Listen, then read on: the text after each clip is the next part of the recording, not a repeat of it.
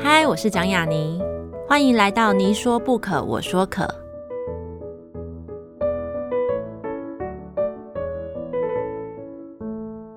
这个节目在爱听听抢先首播，欢迎大家关注我的节目。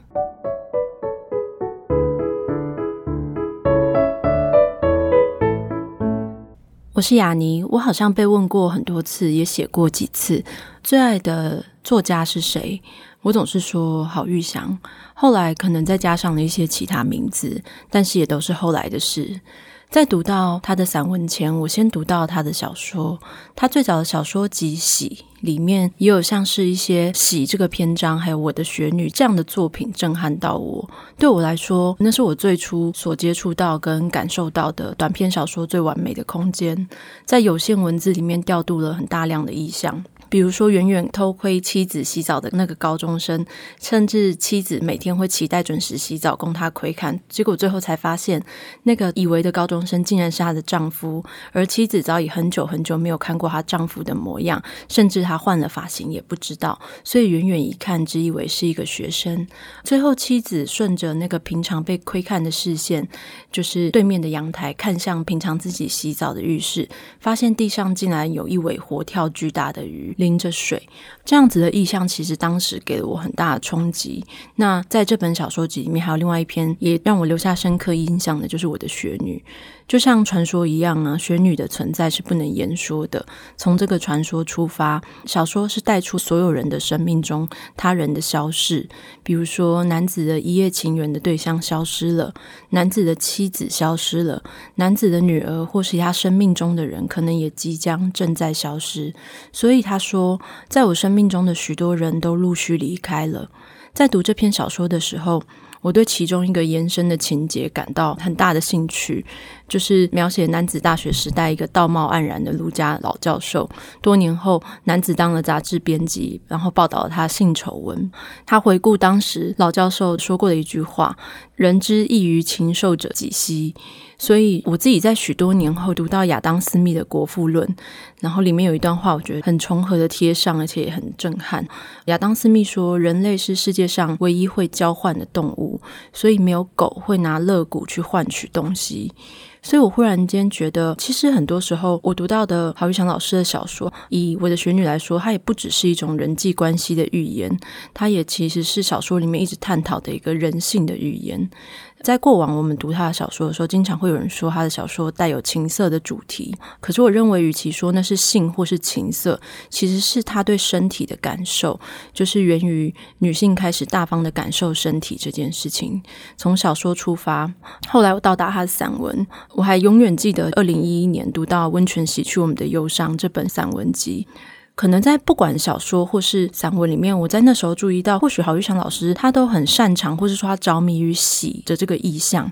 与其说喜，好像又像是被温热的泉水包裹流过。那时候我就很认真的读这本散文，我在散文中明白了一件事情：这个喜的东西，也许就像回到子宫，出于我自己的成长还有家庭经验的相似。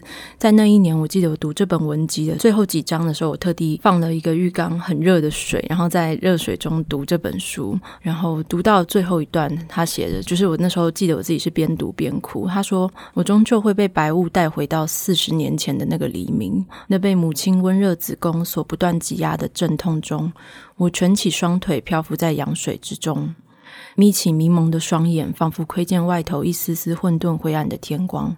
寅时就快要到了，而我已经准备好了，就等待父亲伸出一双手来。当他接过我时，我将会再度放声大哭，就在初见到他的那一刻。那一次的读跟那一次的喜，可以说是我开始决定书写自己经验的启动。读完以后，又经过了很长很长的时间，正如他所写的一样，过往的家族故事果然写到了结局。那我也在经过更久的时间以后，终于可以见到郝玉祥老师本人，与他聊一聊所有洗去的，或者是正在被冲刷的生活。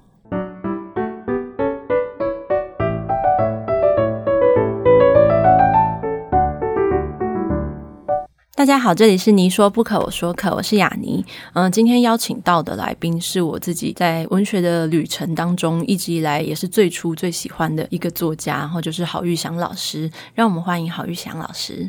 嗯，雅尼好。老师这本书，其实在开始之前，我有跟老师聊，就是我很好奇，为什么刚好选在今年的这个时候重新上市，然后又是一个很特别的，其实几乎没有什么特别的宣传的一个算重版出来。然后老师就跟我分享了，就是关于成品的这一段。成品敦南西灯，对对对。然后可以，老师也可以跟在听的朋友们分享嘛，因为我觉得应该很多人看到喜又被放到新书区的时候，也会跟我一样有这个疑问。嗯，我也蛮感谢诚品敦南店的，因为他们是今年熄灯嘛，嗯、对不对？所以他们要办一个展览，那就是要纪念跟诚品敦南店有同样悠久历史的 书籍，所以他们就找了一个当年应该是诚品敦南店那时候成立差不多那个时间的几本书。嗯，那我的喜就是其中之一，因为我的喜应该是民国八十五年左右出的吧。那所以他跟陈品敦南店一样老了，在这个时候能够重出，我觉得也蛮感动的。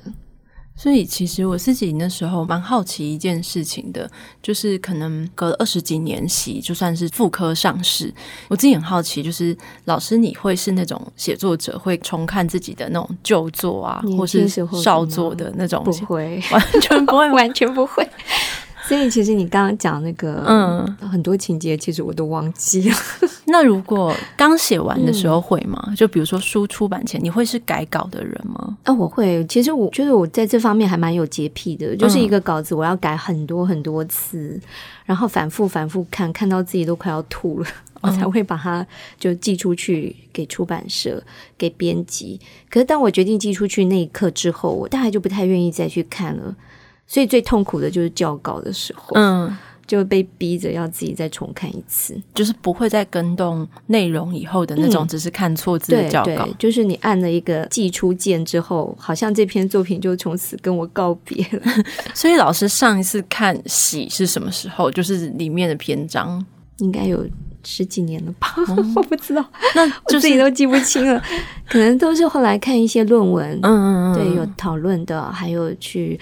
口试啦，或者审查论文，有看到援引我的片段的时候才会再看。那会发表一些什么？就如果学生刚好课堂报告也选用你的作品的时候，这种时候会觉得，其实我觉得那种感觉很奇怪。我因为雅尼也是写作的人，应该也是类似的感觉吧？就是既陌生，但是又我比较少遇到人 讨论我自己的作品，但是从看旧作，嗯、将来马上就会了，很快很快就会了。嗯、因为雅尼还太年轻，看旧作，嗯。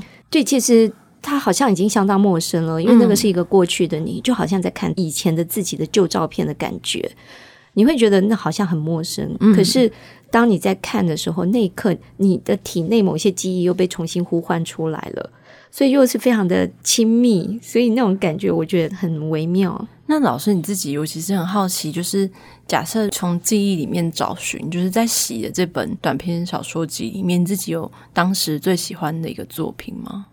我觉得好像都还蛮喜欢的，都还蛮对对对，因为我觉得对一个作者而言，既然把它呈现在读者的眼前，就基本上自己还是满意的，而且就是每一篇作品，因为你都有花费苦心嘛。所以都是有感情的，就好像自己的孩子一样。嗯，我觉得基本上都是满意的。那当然，喜那篇是得到联合文学小说的新人奖。嗯，但是其他没有得奖的作品，我觉得对我而言啦，那种感情是不分轩輊的。其实就是像刚刚一开始聊到的，它算是你最早的一批的作品的一个集结。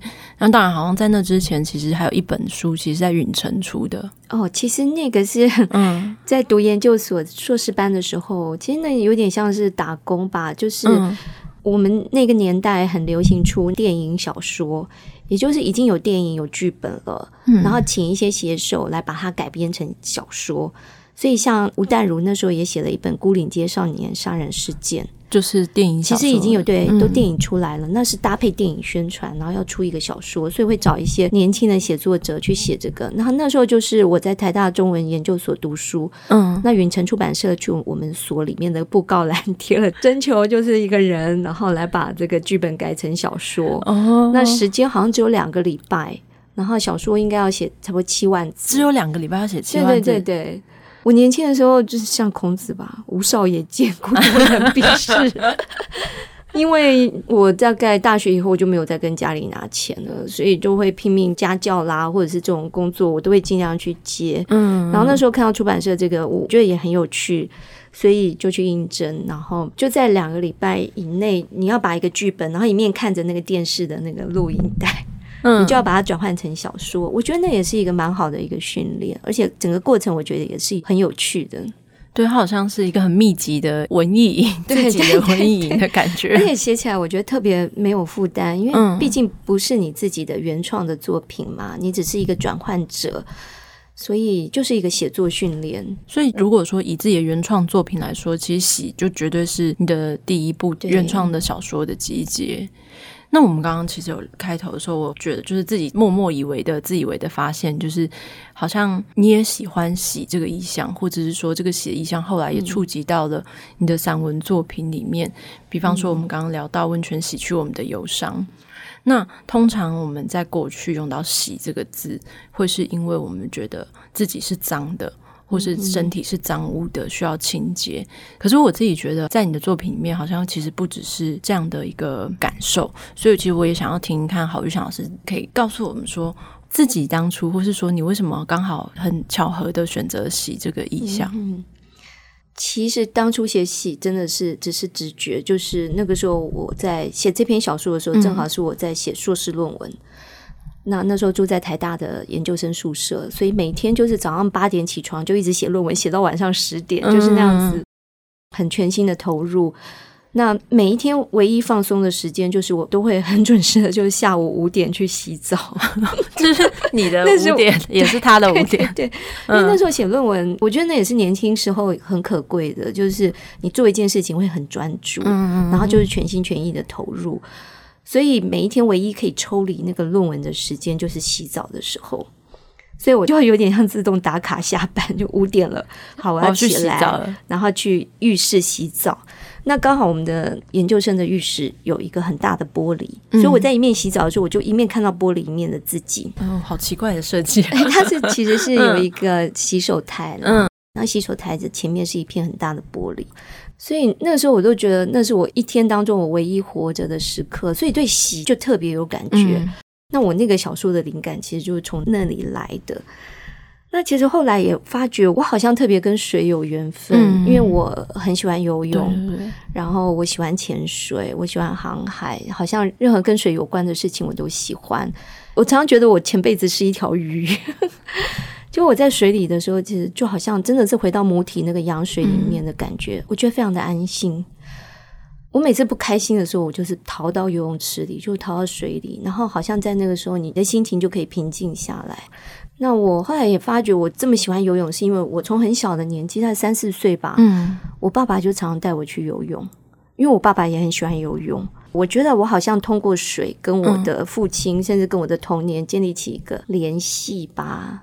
对，所以我后来我确实就是不由自主的就特别喜欢水这个意象。嗯因为其实自己在硕士班的时候，也有许多单篇的论文是研究老师的作品，嗯、对，然后就会去看你论的资料，然后就有看过一个采访，印象很深，就是好像在老师家社区，然后你在游泳池接受采访，哦、而且还穿比基尼，然后我想说，哦，比基尼，就是不知道莫名的出现异男的兴奋这样子。然后，可是我刚刚听到，原来写这个单篇其实是跟你当时论文的那个创作的经验，竟然是这样写作的时候，对，我就觉得如果今天有其他研究。正在听的话，大家可以听听看老师是怎么写论文的，再看看你们自己是怎么写论文的。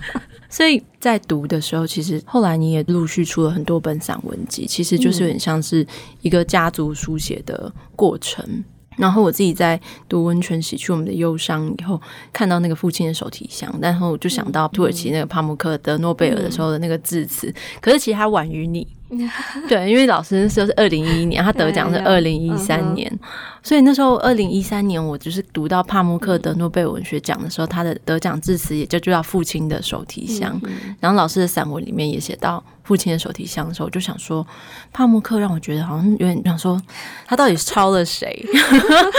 对，然后可是其实那个东西我后来觉得好惊人，就是我看到很多作家或者说很多写作者写到父亲，或者说写到。遗留的遗物这种东西，就是不敢打开它，然后也不敢面对它，可是其实老师你在散文里面有写到，其实你后来还是很认真的去打开手提箱去看那个日记，嗯，然后甚至走上了一个那种有点类似寻找的旅程。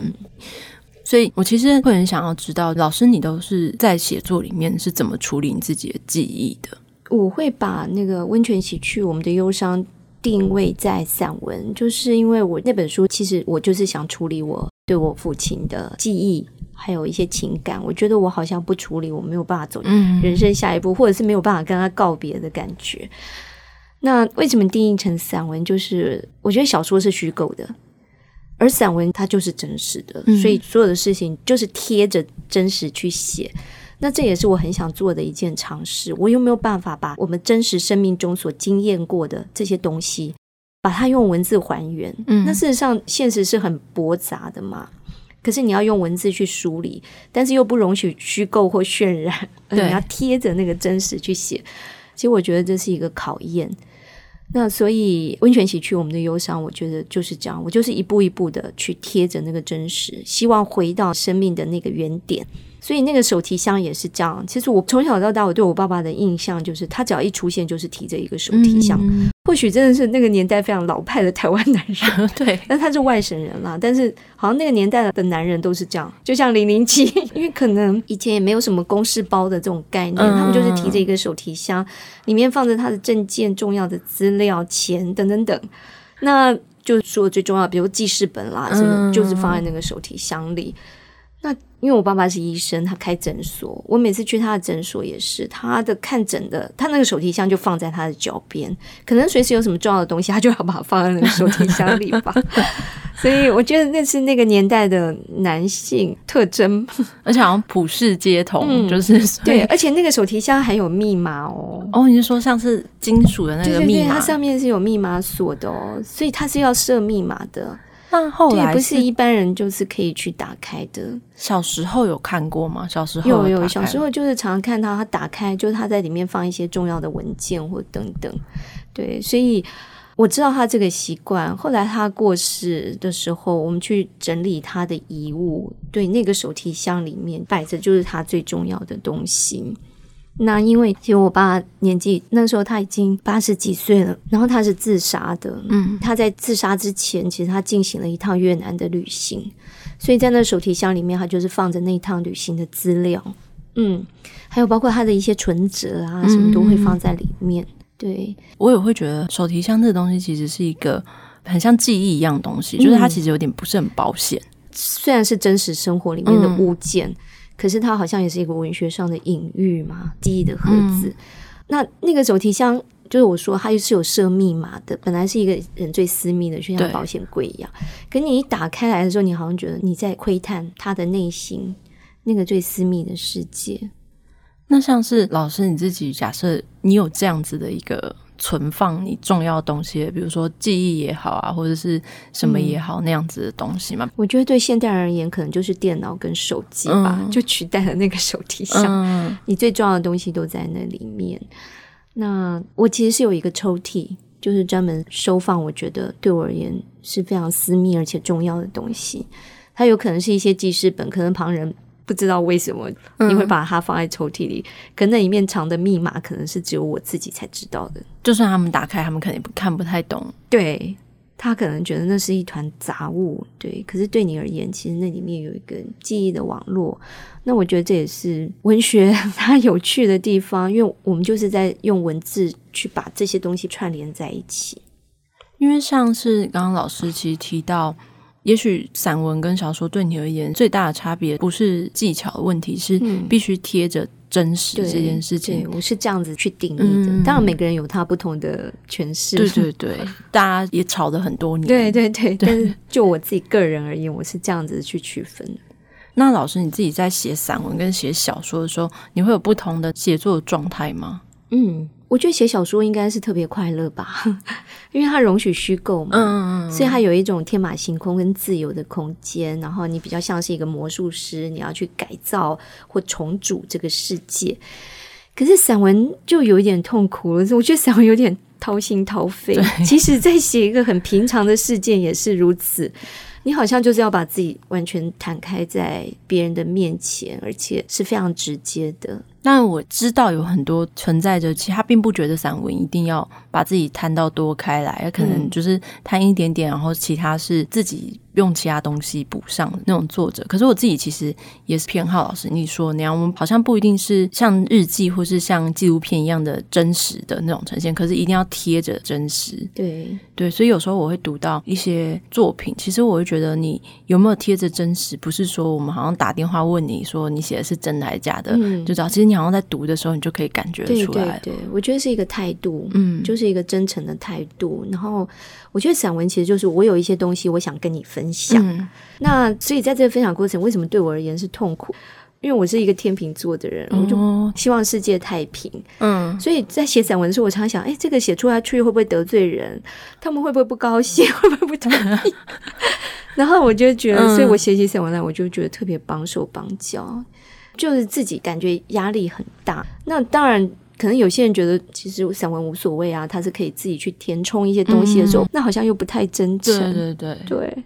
但老师，因为你也这么久来也担任非常多大的小的那种文学奖的评审，嗯、然后小说、散文都有，就是我想一定有很多写作者或是有在投稿人，他们也很好奇。那对你来说，你觉得好的小说的标准是什么？好的散文的，你自己在评审的时候，你会觉得它的标准是什么？嗯其实小说，我觉得它有一些技巧，就是形式上，嗯，它必须达到某一些技巧上的熟练。所以我们常常在看小说的时候，我们会说，哎，这篇小说是一个素人写的，嗯，就代表有一些小说的规范，比如说叙事观点啦、结构啦、象征啊、意象啦，或者是意识流，这个作者可能不知道，嗯，所以这样子那个小说就会有一点减分。也就是说，我觉得小说技巧还是蛮重要的。嗯以及一些文学上的一些法则、叙述的法则，你有没有办法把它操作的比较熟练，然后把一个故事讲得漂亮？嗯、那可是对于散文而言，就我说散文，其实我曾经有一个外国的朋友说，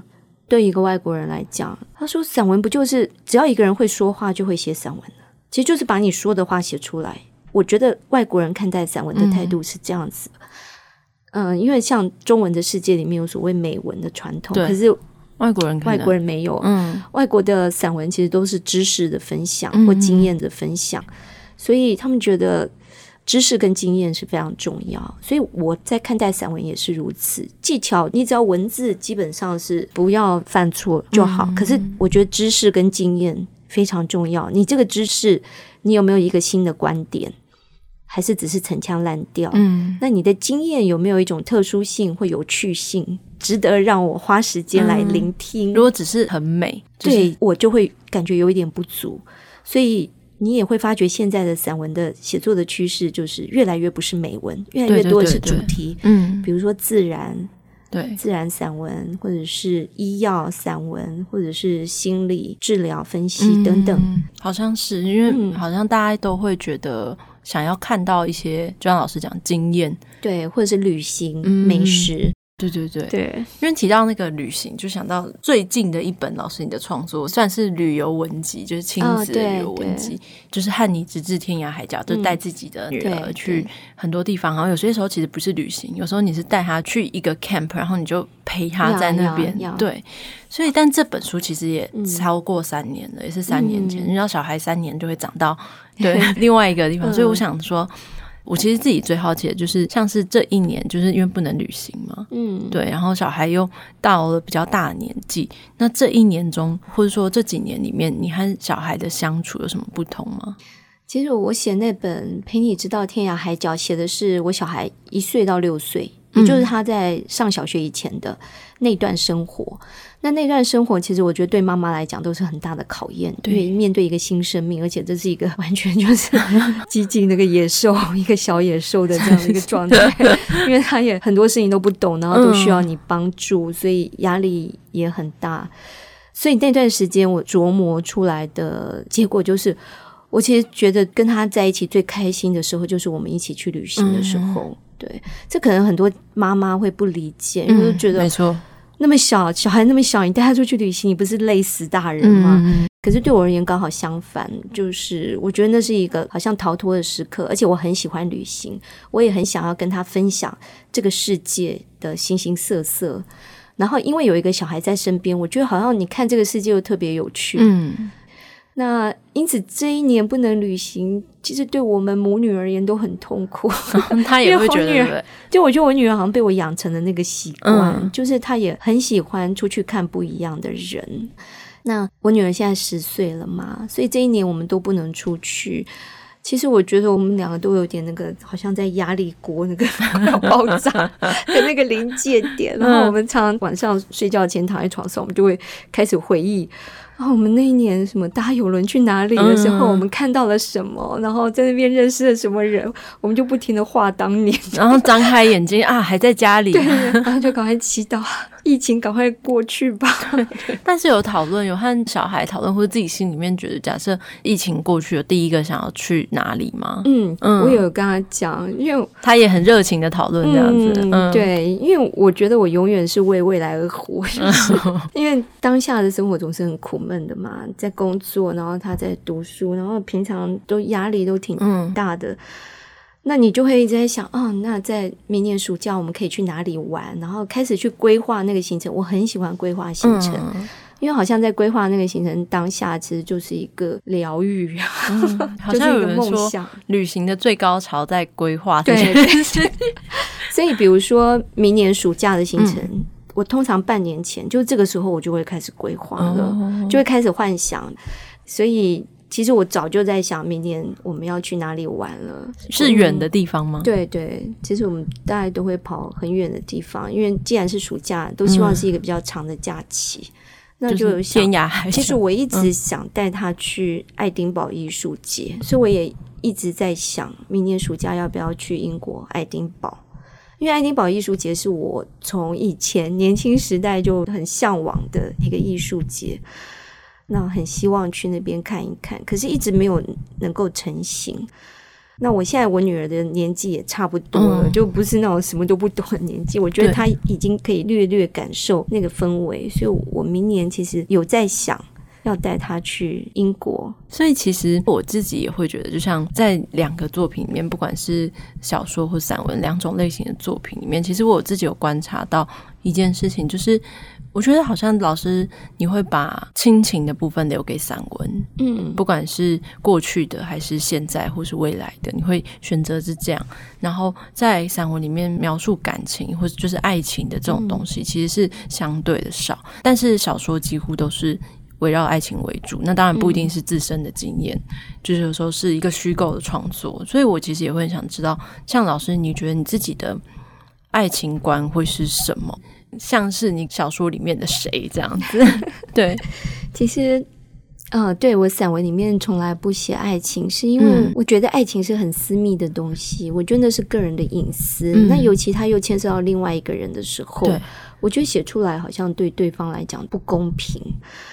所以，其实像我的作品里面，我主要就是写我父亲吧。嗯、我父亲其实是我创作一个非常大的一个动力来源。那是因为我父亲在我很小的时候，他就跟我母亲离婚，所以他对我而言是一个常年缺席的状态，就是一个陌生的熟人。嗯嗯、所以我好像要借由书写，我很感谢他。其实，如果不是因为我父亲，我可能不会成为一个写作者。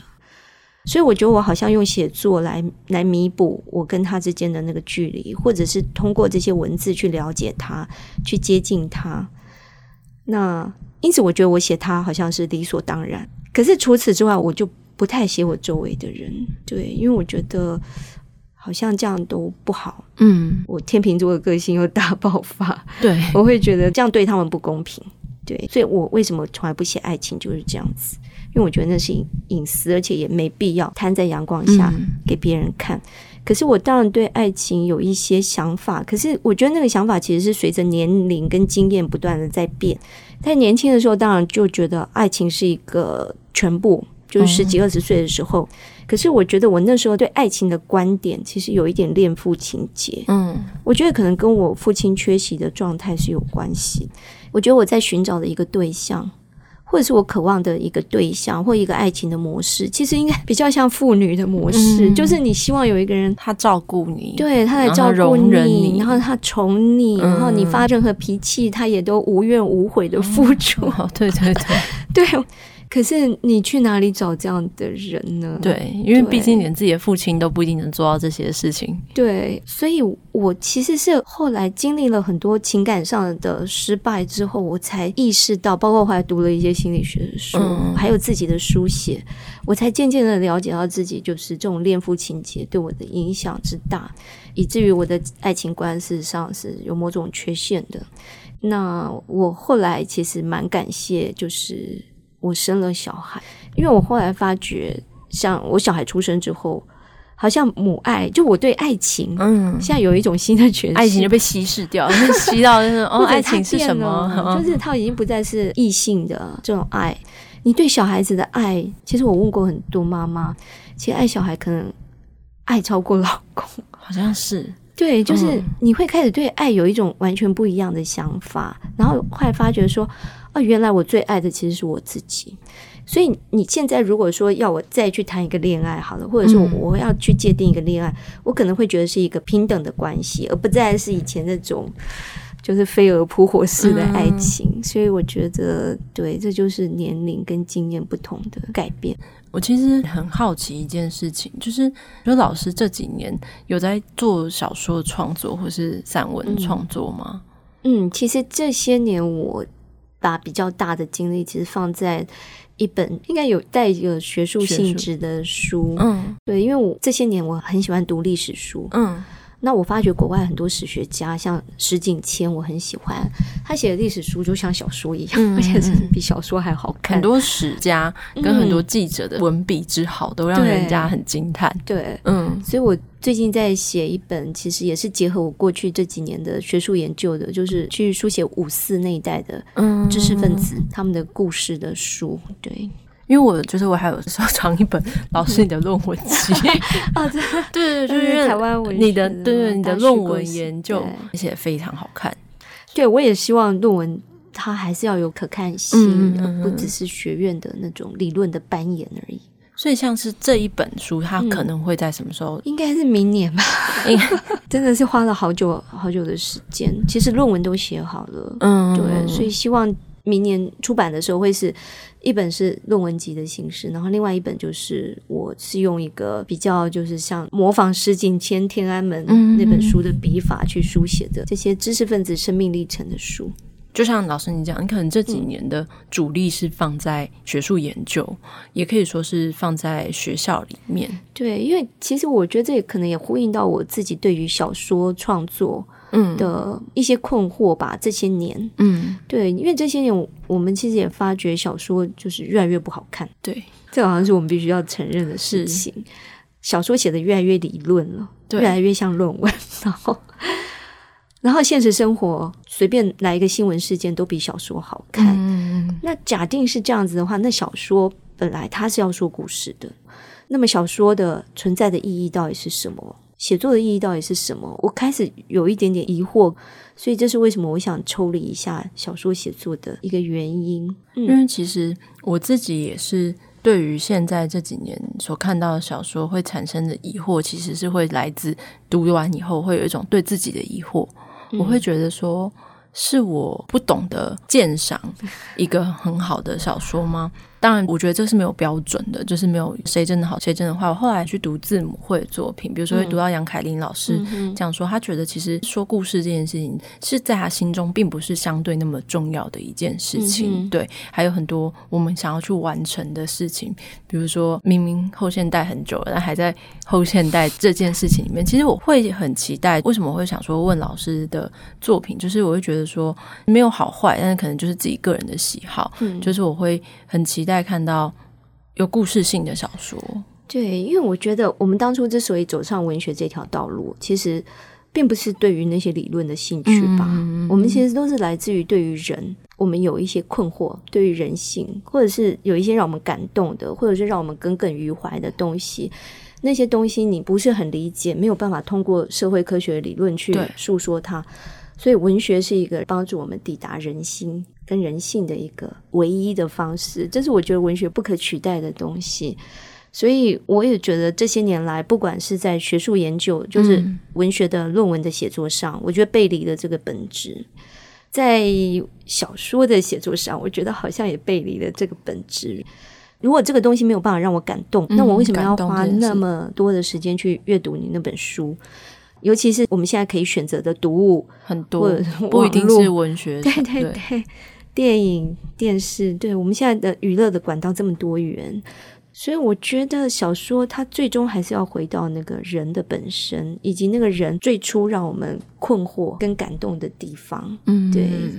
所以这也是为什么我这些年花时间去做那个五四的文人的研究，因为我们做现代文学的研究，我们经常也会用很多理论嘛。对，套用理论的本身，包括我自己在写大虚构时代的时候也是。嗯可是后来我发觉，你如果把这些理论都拨开，你就会回到那个人，比如说鲁迅，回到沈从文，对，就回到他们那些人，他们最初在写那篇小说的时候，其实事实上都是跟他们的生命经验扣在一起的，那个跟理论一点关系也没有，可能是如此，对，所以我就是希望还是可以回到那个东西吧。对，我自己也是。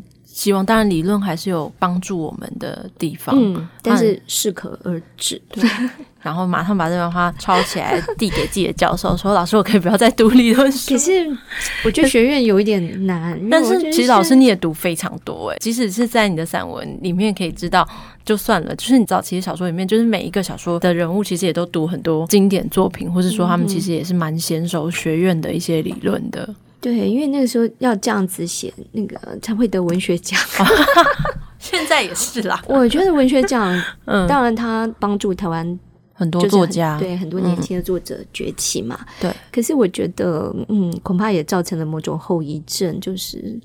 你如果不把它写得非常的深奥，嗯嗯嗯，恐怕就很难得奖，很难得奖就很难出头，所以搞得大家写作者压力都蛮大的。对，因为我的压力就是来自于有时候我会想说啊，只有我没看懂吗？对，所以如果连我们这种文学的专业的人都有这样的疑惑，那更何况一般的读者。所以这也是为什么台湾文学像好像离读者越来越远的原因。嗯，这倒是真的。嗯，对，所以我就觉得邀请老师来这个节目聊，就是有很多其实他不一定是文学圈的人，或是他是念文学的人，他也会听，他可能就会想要了解说，就是到底他们在干嘛？其实没有这么难，其实没有这么的理论，其实好像都是回到人这件事情上面。所以最后，我其实是想再问老师说一个大灾问，就是因为老师其实你在学院里面教学，可是一定或多或少一定会有学生会去请教你如何写作这件事情。嗯、对，我觉得论文是可以教导的，嗯、然后跟看东西的观点是可以教导的。可是那写作这件事情，老师你觉得呢？对，写作我可能不会用教导就是这个字，我会我觉得写作是可以被激发的，就是 inspire，就是我觉得刚开始写作，其实大家都是在摸索，嗯，就是在黑暗中摸索。可是假定这时候前方有一束光的话，而且这束光是好的，它可能会一步一步把你引向一个更开阔、更自由的方向。可假定没有那束光出现，你可能一辈子就是在黑暗中一直跌跌撞撞，所以。如果说写作有什么老师，我觉得就是扮演的就是那束光吧。对，他会给你一些激发，给你一些激励，嗯、给你一些灵感。那比如说，在我教学的过程当中，其实我遇好几个非常有潜力的年轻人，就像鼹鼠夏，他是我的学生。嗯，那还有好几位，其实最近都陆续都出书了，像最近出书的陈忠辉，哦，陈忠辉也是、嗯，对，还有最近要出剧本集的刘亮言，对。哦那其实他们都是我刚开始教书的时候的学生，是东华那时候的学生。对对，那我后来发觉，他们在回忆他们大学岁月的时候，其实他们印象最深刻的就是我在课堂上乱放电影，因为可能那时候我也很年轻吧，嗯、然后那时候会觉得自己喜欢的东西，好像就想要给他们看，嗯、所以我那时候比如说放高达的啦。法国新浪潮的啦，反正就是就是随便，还有岩井俊二啦，反正就随便乱放，跨度很大。对 对对，还有大岛主啊，感官世界，我好像其实常在鼹鼠下的一些作品里面可以感觉到这些电影的那个残留带来的那个冲击。对。那你说有教他们什么？其实没有，其实就是乱放，一直看电影，而且就是自己觉得还好。那时候没评鉴，对，真的是。所以其实评鉴，我觉得对这个对不是一件好事。对，对，那时候真的是有点天马行空。可是我觉得，因为这些是都是好的东西，嗯、它会启发我、激励我，他同样也会启发了那些有艺术天分的年轻人。嗯、所以我觉得写作就是这样子吧。那我在东华那个时候，杨牧是院长，我觉得杨牧对我的启发也非常大。他其实没有教我什么，可是我觉得最快乐的时间就是跟他吃饭，然后闲聊。诶，他有时候就是一句话，就好像就点燃了你，就是在闲聊。嗯嗯，像比如说，他说郑玄是很有趣的一个人，他写了一首诗叫《郑玄雾梦》嘛。嗯，我们本来念中文系，我们都觉得天啊，郑玄是经学大家怎么会？嗯，不是超无聊的吗？嗯、可是他就可以把郑玄讲的非常有趣，然后这个念头就一直放在我心里面，放到现在，我就想写一部郑玄的小说。所以我觉得。嗯写作的启发就是如此，对，就是一些有趣的意念彼此相互激荡，然后有那样的一个氛围。像东华为什么可以培养出那么多年轻的写作者？嗯、我觉得就是因为他创造了一个很好的空间跟一个气氛，那这样就够了。那至于说教导有什么法则，我觉得其实是没有的。对，我前阵子刚好遇到，也是比严淑夏他们稍晚一点，在东华毕业林达一样，他就说他其实自己在回忆，可能严淑夏还在的，或者再更早一点，可能叶嘉怡、孙子平那时候然后他就说还有那时候的老师群，对他说那叫做众神年代。对，嗯，其实像。李永平那时候也是东华老师，嗯、我对他印象最深的就是他一天到晚站在走廊上在那边喝酒。哦，真的可以这样吗？是可以这样的吗？喝的脸红红的。他说就是说啊，海海边真美，然后还错别。对对对对对，然后就那种真美，这样看着戏啊。哎，我觉得其实有时候就是这样就足够了。今天就是很开心可以请到郝玉强老师来跟我们聊很多，然后其实我会觉得对我来说也是。很像一个过去在书里面看到的某一个光，然后他今天出来，然后跟我讲一些话，那些话其实也只是闲聊，可是应该也会留在我心里，就是很久。我相信，就是有听这一集的朋友也会感受到那个光的温度。然后我们谢谢郝玉强老师，谢谢，谢谢亚妮。